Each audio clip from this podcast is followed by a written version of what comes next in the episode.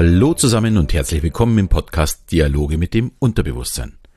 Der Podcast, in dem du erfährst, wie du funktionierst, um was du mit diesem Wissen zukünftig anfangen kannst. Mein Name ist Alexander Schelle und heute geht es um den Reichtum.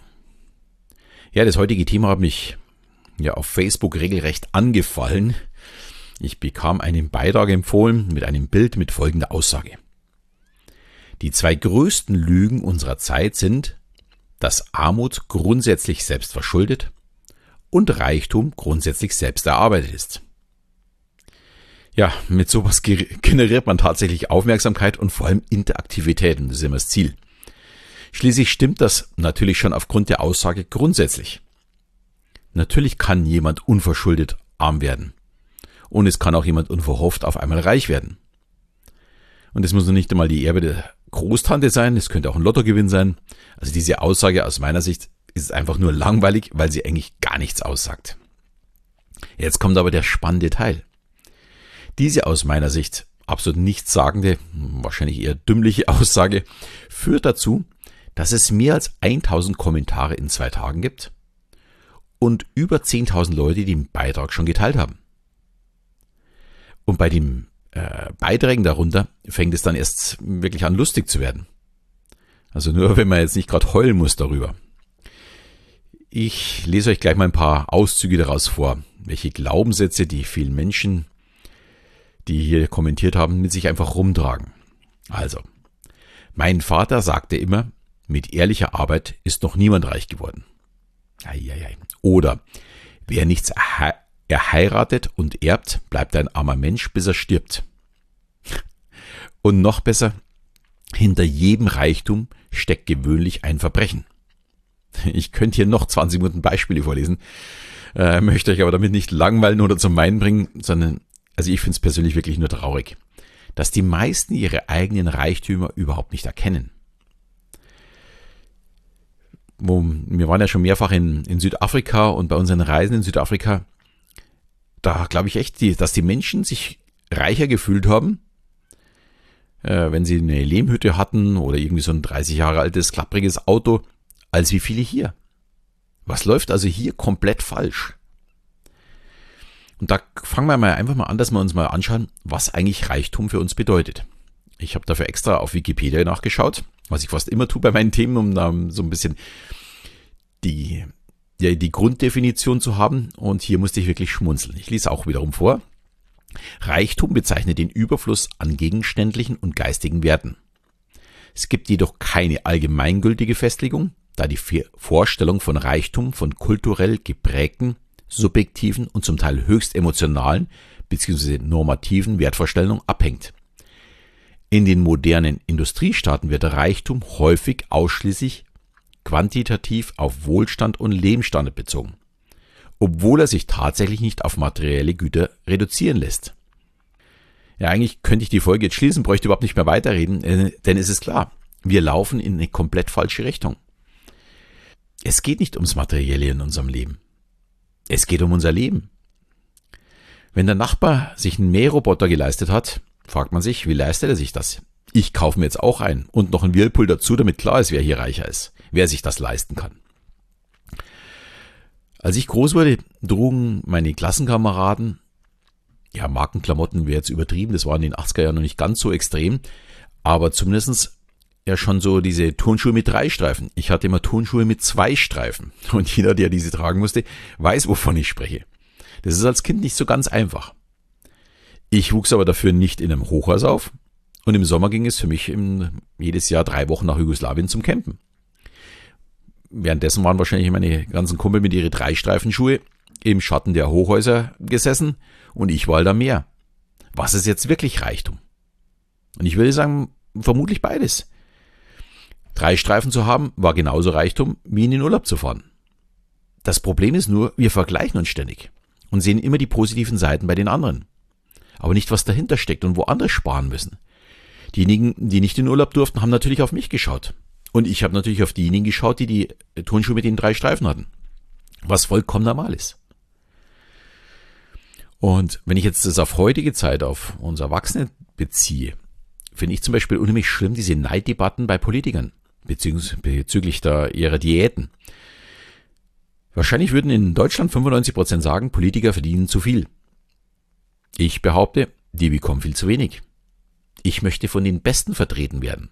Die bekommt man nicht, wenn in der Industrie deutlich mehr bezahlt wird für gute Leute.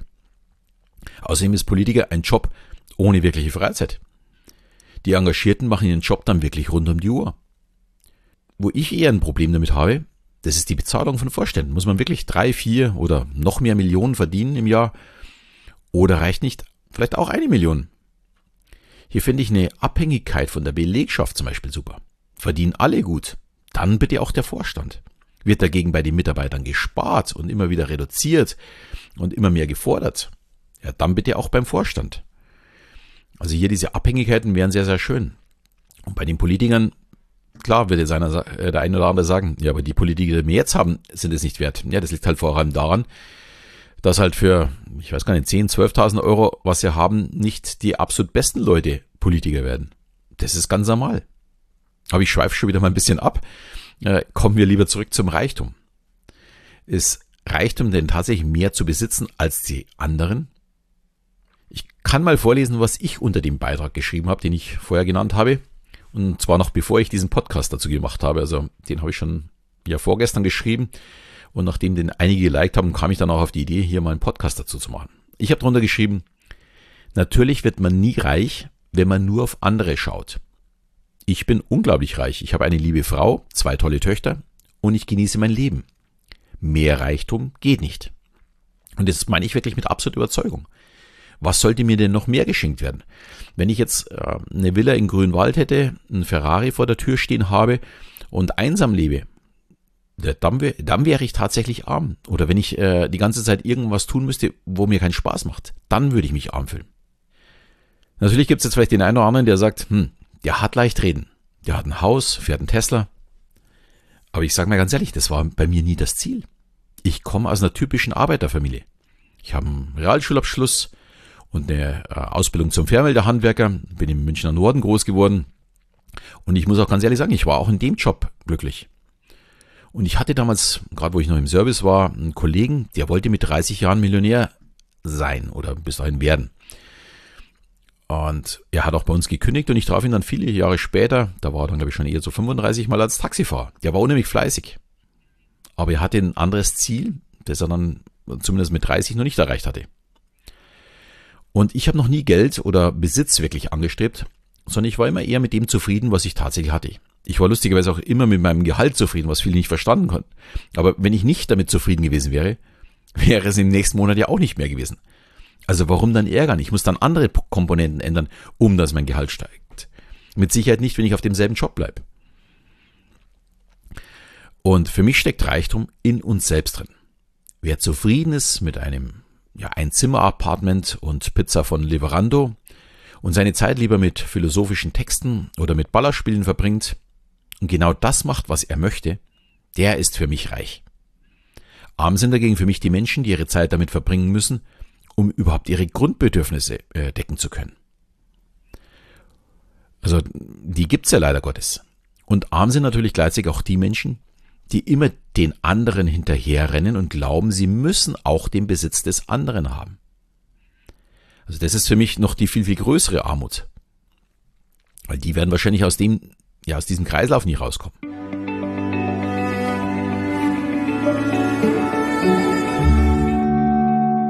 Ich persönlich gönne jedem seine Villa in Grünwald. Mir reicht unser kleines Häuschen, um wirklich zufrieden zu sein. Ich wäre einfach nicht bereit, mehr zu arbeiten, um ein größeres Haus oder einen größeren Grund zu besitzen oder einer besseren Wohngegend, was auch immer.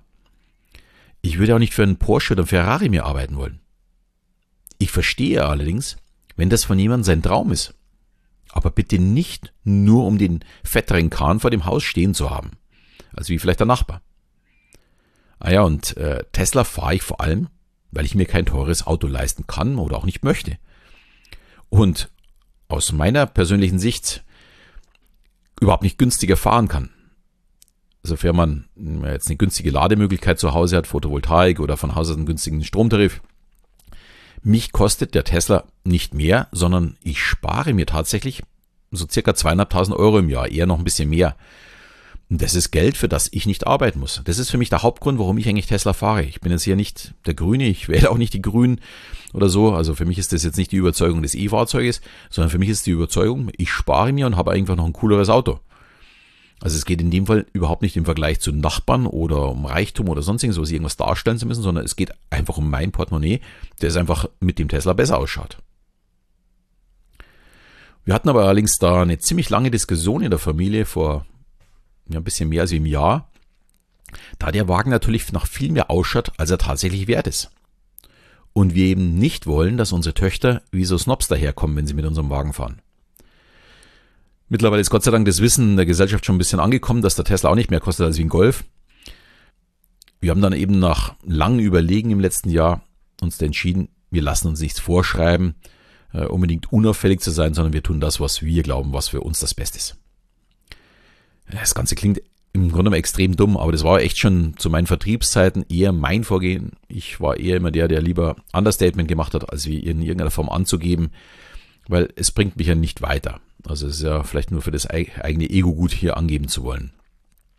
Und ich durfte ja schon ab 1996 Geschäftswagen fahren. Ich war damals gerade 27 und ich hätte mir damals auch tatsächlich schon Mercedes oder BMW aussuchen können und bestellen können. Aber mein erster Wagen war ganz ein braver Passat. Danach kam A4 und tatsächlich erst mit 40 habe ich mir dann das erste Mal einen BMW X3 äh, gegönnt. Der war dann eine Klasse höher und für mich war damals der Zeitpunkt gekommen, für mich zu sagen, den habe ich mir jetzt verdient in diesem Alter. Und es gab jüngere Kollegen, die tatsächlich schon 10, äh, zum Teil 15 Jahre jünger waren als ich, die haben ja schon bald verächtlich auf mich runtergeschaut mit meinen Autos. Aber ich wollte noch nie mehr zeigen, als ich war. Und ich fand es einfach ja irgendwie merkwürdig, bei meinem Kunden mit dem dicken Mercedes, vielleicht noch mit Ende 20 zu erscheinen. Äh, das passt einfach überhaupt nicht zu mir.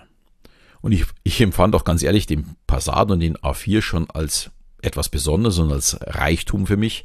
Äh, so gesehen war alles, alles gut für mich. Und wenn ich das so alles erzähle, ich habe mir natürlich vorher einige Gedanken gemacht, tue ich mich tatsächlich schwer, heute Tipps zu geben. Schließlich soll wirklich jeder so leben, wie er selbst möchte. Und wenn es jemandem wichtig ist, mit 25 in der Mercedes E-Klasse zu fahren, dann finde ich das auch okay. Dann ist es sein oder auch ihr Weg. Das ist für mich zu 100% in Ordnung. Ich würde das niemals kritisieren. Ich finde es toll, dass jeder so leben kann, wie er möchte. Allerdings möchte ich mit dieser Folge auch so ein bisschen anregen, mal darüber nachzudenken, wie viel Reichtum ich schon besitze. Also jetzt nicht in Euro, sondern vielleicht in Freunden oder irgendeinem besonderen Hobby, dem ich nachgehe, der Familie, die ich habe, Partnerschaft oder auch vielleicht die vielen Berge, die ich schon erklommen habe und oben dort gestanden bin. Die Liste kann jeder für sich endlos weiterführen, weil wir haben ja alle in irgendeiner Form tolle Erlebnisse in unserem Leben schon gehabt. Wir hatten gestern ganz liebe Freunde bei uns zum Grillen und da waren wir so zusammengesessen und irgendwie sind wir auf Südafrika gekommen und wir haben ein paar Bilder nochmal angeschaut. Und dann bin ich bei einem Bild äh, hängen geblieben, wo ich in einem Nationalpark mit unserer jüngeren Tochter auf einem Berg sitze. Wir sind so von hinten zum Sehen und wir schauen nach unten. Und wir haben diese unglaubliche Weite, also ich vor allem, äh, genießen können. Und ich meinte, das ist für mich der schönste Platz auf der Erde. Und ich bekomme wirklich jedes Mal Gänsehaut, wenn ich das Bild anschaue, da ich das Gefühl hatte, hier oben bin ich komplett frei von allem. Sozusagen irgendwie so der perfekte Moment.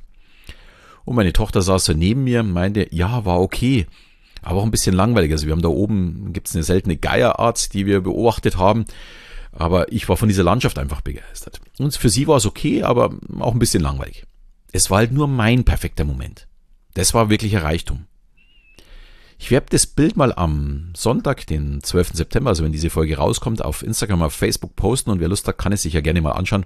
Für mich persönlich ist das wirklich wahrer Reichtum. Jetzt nochmal zurück zum Tipp. Mein Tipp heute wäre, schau dir einfach mal alles an, was du so machst, vor allem was du gerne machst und genießt. Und überleg dir einfach mal, wie kannst du das weiter ausbauen, um dass du dein Reichtum weiter ausbauen kannst. Das können zum Beispiel auch mehr Ausflüge mit der Familie sein, Fahrradfahren gehen, was auch immer. Und dann entscheid für dich auch, was ist wertvoll und was ist vielleicht nicht so wertvoll. Und wertvoll ist eben nicht nur das, was auf der Bank liegt oder was du vor der Türe stehen hast oder äh, irgendein Besitztum, sondern wertvoll ist tatsächlich auch jeder Freund, die Familie und so weiter.